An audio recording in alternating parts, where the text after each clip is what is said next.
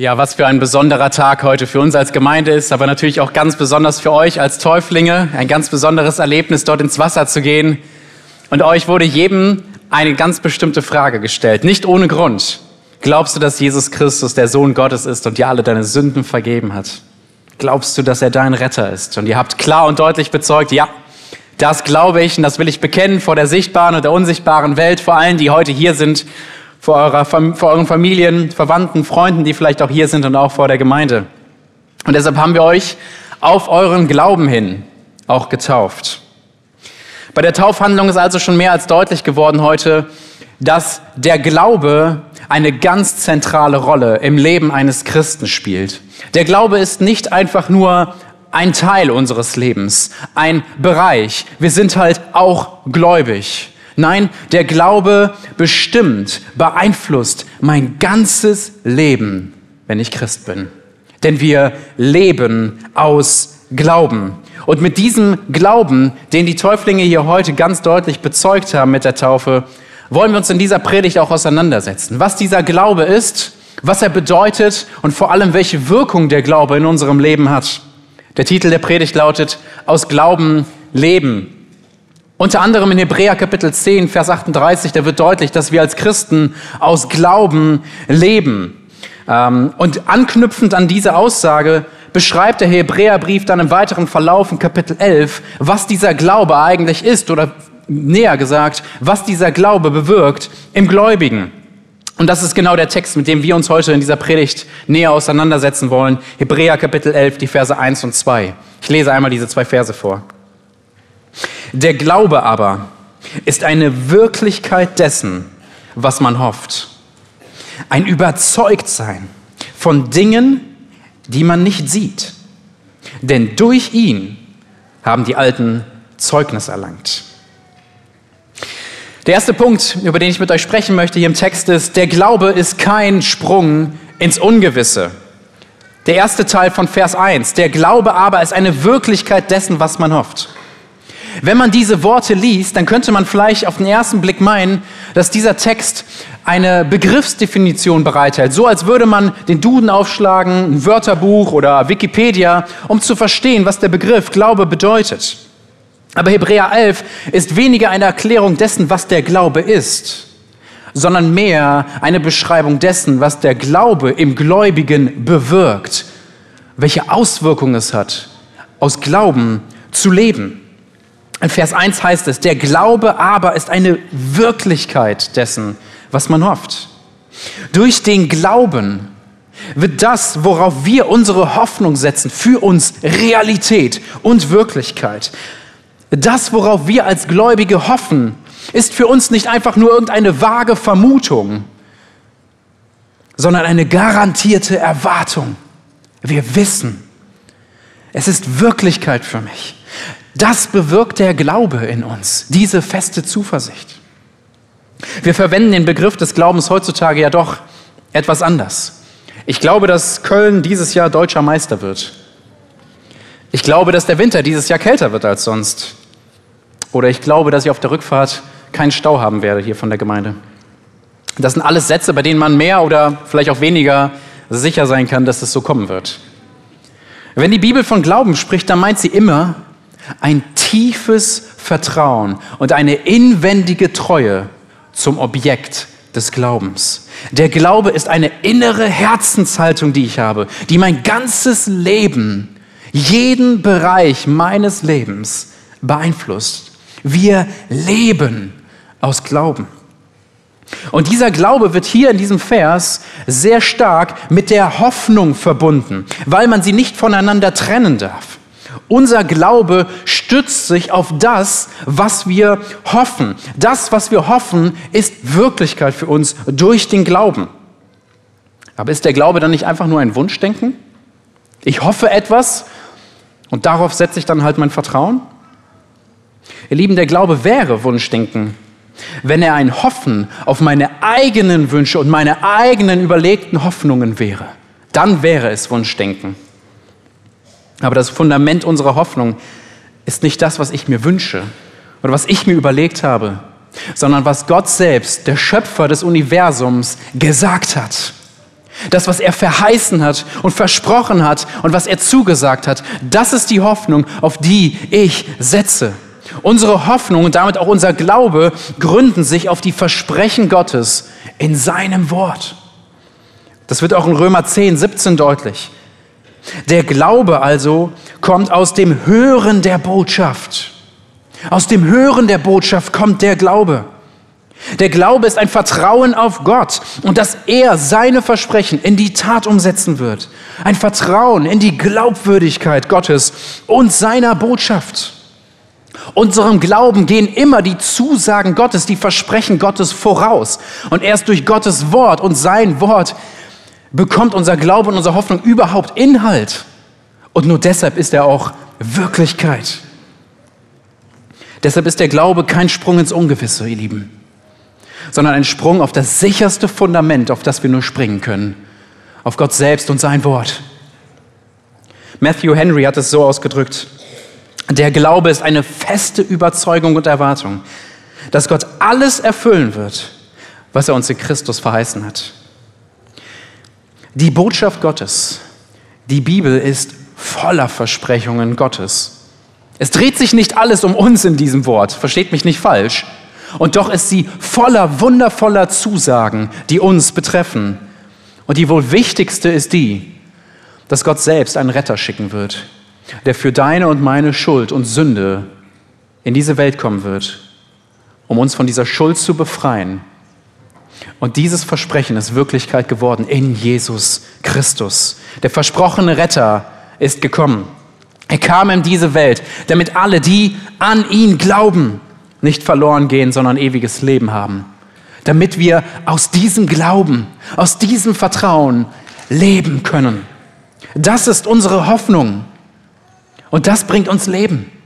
1. Johannes 4, Vers 9 sagt, hierin ist die Liebe Gottes zu uns offenbart worden, dass Gott seinen einzigen Sohn in die Welt gesandt hat, damit wir durch ihn leben.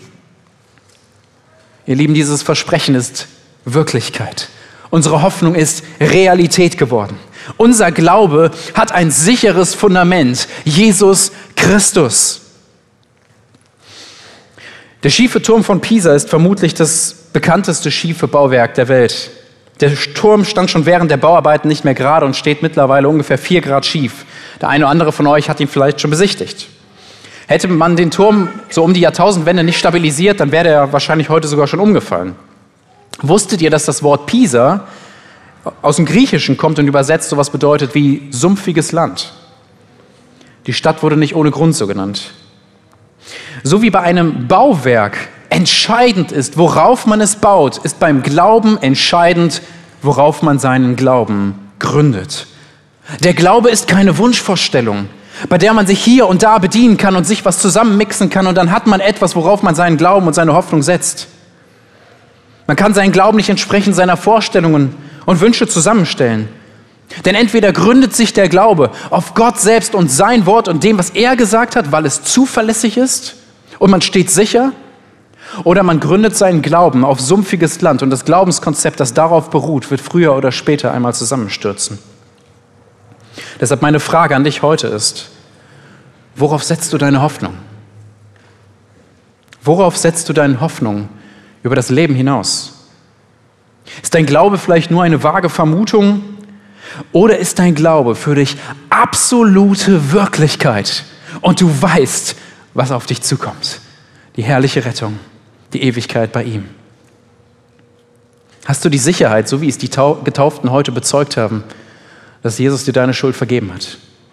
Dass du gerettet bist, nicht wegen dem, was du tust und was du kannst, sondern wegen dem, was er für uns getan hat. Nicht durch uns, sondern durch ihn.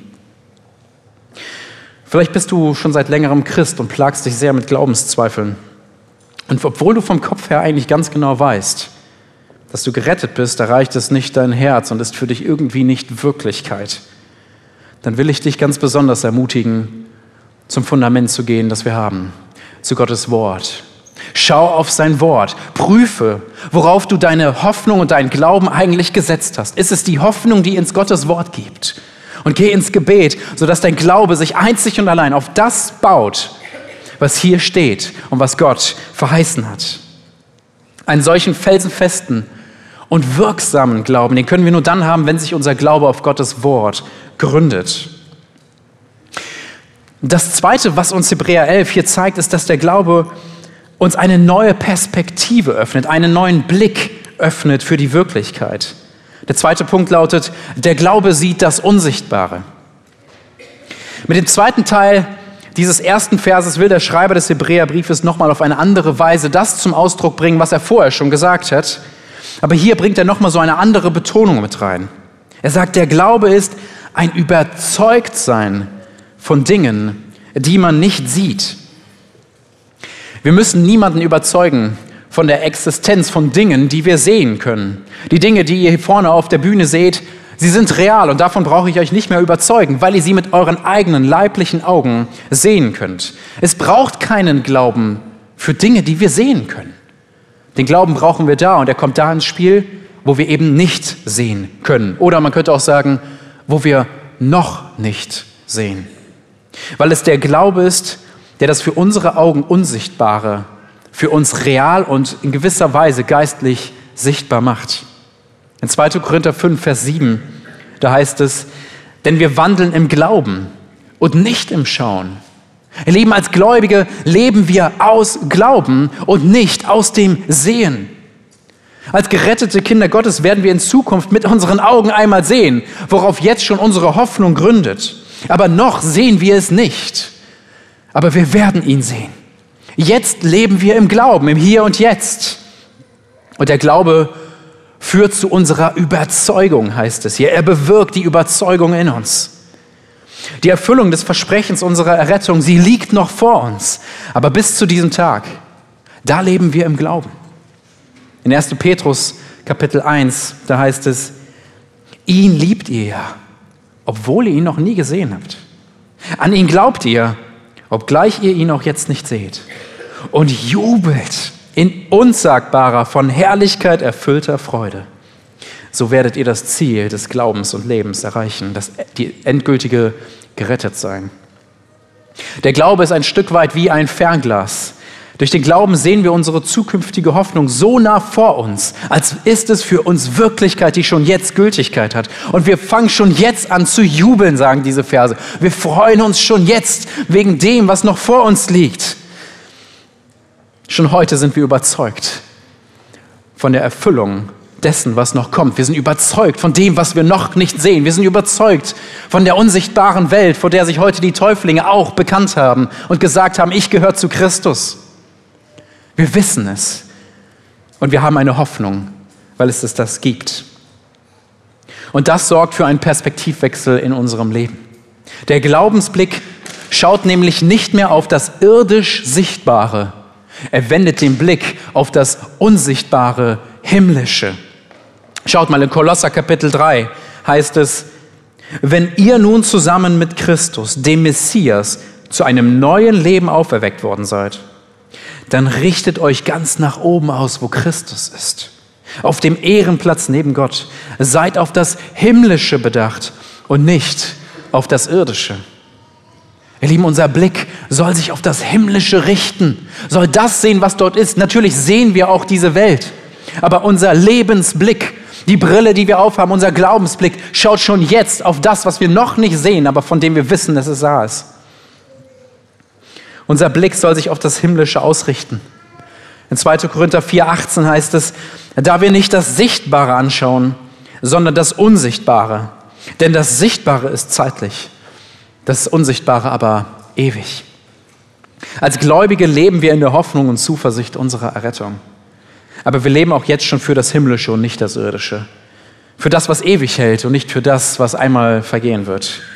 Weil wir überzeugt sind von dem, was wir mit unseren eigenen Augen heute noch nicht sehen, aber noch sehen werden. Wenn ich so in die Reihen schaue, dann sehe ich einige Leute, die so wie ich heute eine Brille anhaben. Ich kann mich noch sehr gut daran erinnern, an diesen Tag, als ich zum ersten Mal begriff, dass ich tatsächlich kurzsichtig bin. Unsere Professorin im Studium, die schrieb auf einem Overhead-Projektor einige Sätze auf und ich schaute in diesem dunklen Raum auf das, was da projiziert wurde und dachte mir, warum ist es heute so verschwommen? Und ich sagte das meinem Sitznachbarn und der gab mir kurz entschlossen einfach seine Brille und ich zog sie auf. Bis zu diesem Moment war ich überzeugt, dass ich richtig gute Augen habe. Aber als ich diese Brille aufzog, war mir klar, dass ich die Welt die ganze Zeit, zumindest in der Ferne, verschwommen gesehen habe und unklar. Zufälligerweise hatte er eine Brille, die genau die richtige Stärke für mich hatte. Und in diesem Moment war klar, ich sehe das, was weit vor mir liegt, nur sehr undeutlich. Aus Glauben zu leben bedeutet nicht mehr kurzsichtig zu sein. Es bedeutet nicht mehr das, was weit vor uns liegt, nur verschwommen zu sehen. Es bedeutet die Zukunft und die Versprechen Gottes, die vor uns liegen, die noch in ferner Zukunft liegen, klar und deutlich schon jetzt zu sehen und schon jetzt so davon überzeugt zu sein, dass es für mich schon absolute Realität im Hier und Jetzt ist, eine Realität, die mein Leben verändert, weshalb ich aus Glauben lebe. Aus Glauben leben bedeutet in der irdischen Gegenwart für die himmlische Zukunft zu leben. Aber auch als Christen kann uns, uns schnell passieren, dass dieser Glaubensblick, diese Blickrichtung sich wegbewegt vom Himmlischen, von Christus hin zu all dem, was hier auf Erden ist. Zu all dem, was sichtbar ist. Und wir durchs Leben leben, das, durchs Leben gehen, durchs Leben wandeln und unser Blick sich ganz nur auf das richtet, was wir sehen, unsere Hoffnung sich auf das richtet, was wir sehen und was wir haben, statt auf das, was unsichtbar ist und was noch vor uns liegt. Es kann passieren, dass wir die Glaubensbrille ein Stück weit beiseite legen und damit auch die himmlische Perspektive. Und deshalb will ich dich persönlich auch hier heute Morgen fragen, welche Perspektive hast du eingenommen in deinem Leben? Auch gerade heute. Welchen Glaubensblick hast du oder welchen Blick? Worauf schaust du, wenn Sorgen und Probleme dir Angst machen? Worauf schaust du, wenn du vor wegweisenden Entscheidungen in deinem Leben stehst? Worauf schaust du, wenn du dich fragst, wofür du deine Kraft und Zeit investieren sollst? Worauf schaust du, wenn du in einer Situation bist, in der du gerade keine Hoffnung hast und nicht weißt, wie sollst du da rauskommen? Worauf schaust du? Auf das irdisch Sichtbare? Oder wendet sich dein Blick in voller Zuversicht auf das, was noch vor uns liegt und auf den, den wir noch nicht sehen? Wo liegt deine Hoffnung? Lasst uns die Glaubensbrille anziehen, den Glaubensblick haben der das sieht, was noch nicht sichtbar ist. Diese Blickrichtung beeinflusst maßgeblich, wie wir leben und meinen ganzen Lebenslauf. Denn der Glaubensblick hat Folgen in meinem Leben. Und das ist der dritte Punkt. Der Glaube bewirkt Glaubensschritte. Vers 2. Denn durch ihn, den Glauben, haben die Alten Zeugnis erlangt. Mit diesem Vers möchte ich eigentlich den gesamten Kapitel 11 hier äh, das ganze Kapitel 11 des Hebräerbriefes Raum geben, zu uns zu sprechen. Hebräer Kapitel 11 ist, denke ich, vielen bekannt als das Kapitel der Glaubenshelden. Abel, Abraham, Mose, Rahab und noch viele mehr werden hier aufgezählt als, als Glaubensvorbilder alter Zeiten. Sie sind die Alten, von denen Vers 2 hier spricht. Und diese alle haben durch den Glauben Zeugnis erlangt. Das bedeutet, dass Gott sie aufgrund ihres Glaubens für gerecht anerkennt. Das wird in Vers 4 am Beispiel von Abel zum Beispiel deutlich. Im Hebräer 11, Vers 4 heißt es, durch Glauben brachte Abel Gott ein besseres Opfer dar als kein, durch welchen Glauben er das Zeugnis erhielt, gerecht zu sein. Gott stellte ihnen dieses Zeugnis aus, nicht weil sie fehlerlos wären, nicht weil sie wirklich gerecht gelebt hätten, er erkennt sie als gerecht an. Er rechnet ihnen Gerechtigkeit zu, nicht weil sie gerecht leben, sondern weil sie aus Glauben leben. Und weil sie selbst das, was wir als so vorbildlich sehen, diese Glaubensschritte, weil sie selbst diese nur aus Glauben taten. In Römer 5, Vers 1 wird dieser Gedanke auch bekräftigt. Nachdem wir nun aufgrund des Glaubens für gerecht erklärt wurden, haben wir Frieden mit Gott durch unseren Herrn Jesus Christus. Und Hebräer 11, Vers 6 sagt es, ohne Glauben, aber es ist unmöglich, ihm wohl zu gefallen. Denn wer Gott naht, muss glauben, dass er ist und denen, die ihn suchen, ein Belohner sein wird. Der Glaube ist keine Erfindung des Neuen Testaments. Er war schon immer der Weg, um sich Gott zu nahen. Aber an diesen Glaubenshelden in Hebräer 11 wird mehr als deutlich, dass der Glaube kein toter Glaube ist, sondern dass der Glaube Glaubensschritte in unserem Leben bewirkt. Aus Glauben baute Noah jahrzehntelang ein gigantisches Boot. Aus Glauben verließ Abraham seine Heimat und siedelte in ein fremdes Land über. Aus Glauben ging Israel durch das von Gott geteilte Rote Meer. Aus Glauben lief, äh, lief Israel sieben Tage um Jericho herum. Und aus Glauben versteckte Rahab die Kundschafter Israels. Sie alle und noch viele mehr waren bereit, gegenwärtige Opfer zu bringen für einen zukünftigen Lohn. Sie taten sie dies, weil sie aus Glauben lebten. Und ihr Glaube bewirkte Glaubensschritte. Hans-Peter Reuer war ein bekannter Prediger und Autor. Und viele haben sicher von euch schon mal davon gehört, dass er immer wieder erzählte, dass er Bibelschüler mitnahm auf Klettertouren und sie gingen zusammen an einen steilen Hang, der dann irgendwie 40, 50 Meter in die Tiefe ging. Und dort fragte er die Studenten dann immer, glaubst du, dass dieses, 2000, dieses Kletterseil, das für 2500 Kilogramm ausgelegt ist, dich halten wird? Und alle bestätigten, ja, das glaube ich. Und dann seilte er sie an, er legte das Seil um sie und sagte, okay, jetzt lass dich nach hinten fallen und seil dich ab. Aber einige trauten sich nicht. Sie glaubten, dass es hält, aber sie trauten sich nicht, sich fallen zu lassen. Jetzt stellt euch mal vor, Jemand steht irgendwo im Tal und beobachtet diese Gruppe, die da oben steht am Berg. Und er sieht insbesondere zwei Personen, die da am Hang stehen mit diesem Kletterseil. Und er beobachtet sie einfach mit seinem Fernglas. Der eine von den beiden glaubt, dass ihn das Seil halten wird, aber er traut sich trotzdem nicht, sich fallen zu lassen und bleibt dort einfach stehen. Der zweite sagt, ganz ehrlich, ich glaube trotzdem nicht, dass das Seil mich hält. Und logischerweise lässt er sich auch nicht fallen. Und die beiden stehen so da nebeneinander, während der Beobachter von unten mit seinem Fernglas die beiden sieht. Was glaubt ihr, welchen Unterschied er beobachten würde zwischen den beiden? Wahrscheinlich keinen. Glaubensschritte sind für uns Gläubige keine Option. Sie sind die logische Folge des Glaubens und der veränderten Perspektive. Aus Glauben leben ist keine bloße Kopfsache, so als ginge es nur um ein verstandsmäßiges Annehmen einer theologischen Wahrheit und dann bin ich doch gläubig. Ihr Lieben, der Glaube verändert immer meine Lebensweise. Liebe gläubige Geschwister hier im Raum, sind wir bereit, Glaubensschritte zu gehen? Sind wir bereit, wie unsere Glaubensvorbilder alter Zeiten in Gottes Wort oder auch guten Biografien, die wir gelesen haben, sind wir bereit, wie sie gegenwärtige Opfer zu bringen für einen zukünftigen Lohn? All das nicht, weil uns diese Glaubensschritte retten. Versteht mich da bitte nicht falsch. Es geht nicht darum, dass mich ein Glaubensschritt retten muss und ich muss wieder was leisten. Aber echter Glaube führt zu Glaubensschritten. Er bewirkt sie. Können Menschen um uns herum erkennen, dass wir aus Glauben leben? Gibt es einen Unterschied zwischen dir und deinen nichtgläubigen Verwandten, Nachbarn und Arbeitskollegen? Einen Unterschied abgesehen davon vielleicht, dass du sonntags hier ordentlich gekleidet zum Gottesdienst kommst. Ich möchte dich heute herausfordern und dich selbst, dich selbst auch einfach mal zu fragen, welche Glaubensschritte es in deinem Leben schon gegeben hat. Bist du schon mal Glaubensschritte gegangen? Und ich will dich ermutigen, auch mal nach vorne zu schauen und das hier und jetzt und dich zu fragen, welcher Glaubensschritt gerade eben, jetzt in diesem Moment eigentlich für dich einsteht. Was mich sehr herausfordert ist, ich erwarte oft bei Glaubensschritten insgeheim dann doch wieder dass Gott mich doch jetzt im Hier und Jetzt dafür irgendwie entlohnen wird, dafür sorgen wird, dass dann meine Lebensumstände sich dann entsprechend verbessern und der Wohlstand sich vergrößert.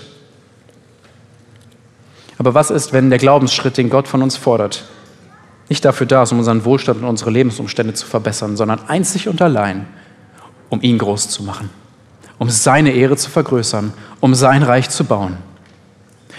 Der Herr versorgt uns im Hier und Jetzt, da können wir sicher sein. Aber es geht um seine Ehre und dass er groß gemacht wird. Und unser Lohn, der wartet nicht hier auf Erden, der wartet in Ewigkeit. Für solche Glaubensschritte, ihr Lieben, da müssen wir aber auch ganz nah an Gottes Wort sein. Wir müssen Gottes Wort kennen. Wir müssen darin verwurzelt sein. Wir müssen im ständigen Kontakt mit Gott selbst sein, um zu wissen auch, welcher Glaubensschritt überhaupt ansteht. Liebe Täuflinge, das möchte ich euch auch ganz besonders heute mitgeben. Bleibt nah an Gottes Wort und im Gebet mit ihm. sodass ihr wirklich wisst, welche Glaubensschritte vielleicht für euch auch als nächstes anstehen. Aus Glauben leben, das bedeutet, auf das sicherste Fundament zu bauen, das es gibt. Es bedeutet, eine andere Perspektive, nämlich die Glaubensperspektive einzunehmen und mutige Glaubensschritte zu gehen. Und vielleicht bist du heute hier und sagst, ganz ehrlich, ich habe so einen Glauben nicht. Ich, ich habe ein paar Hoffnungen, ein paar Vermutungen, aber ob es wirklich so kommt, weiß ich nicht. Für mich ist das keine Wirklichkeit. Dann will ich dich heute ermutigen, klare Sache zu machen und dem zu vertrauen und dem sein Leben abzugeben, der absolut vertrauenswürdig ist. Heute diesen Glaubensschritt zu gehen und zu sagen, ab heute will ich Gott vertrauen, der in seinem Wort verheißen hat, dass mir vergeben sein kann, wenn ich an ihn glaube. Vielleicht bist du aber heute hier und sagst, ich glaube, aber ich habe mich noch nie taufen lassen dann mag das der nächste Glaubensschritt für dich sein, zu sagen, ich melde mich an für den Glaubensgrundkurs am 20. Oktober und am 10. Dezember bin ich dort im Wasser und bekenne mich zu ihm. Ja, für manch einen sind es Opfer, die man bringt, wenn man sich bei einer Taufe zu Christus bekennt. Wir haben schon viele Geschwister gehabt, für die dieser Schritt nicht bejubelt wurde von der Familie, sondern mit viel Anfechtung begleitet war. Aber ich will dich ermutigen, geh diesen Glaubensschritt. Bekenn dich zu Christus vor der sichtbaren und der unsichtbaren Welt und mach diesen Glauben sichtbar für alle. Ich wünsche dir Gottes Segen für den nächsten Glaubensschritt, der bei dir ansteht. Amen.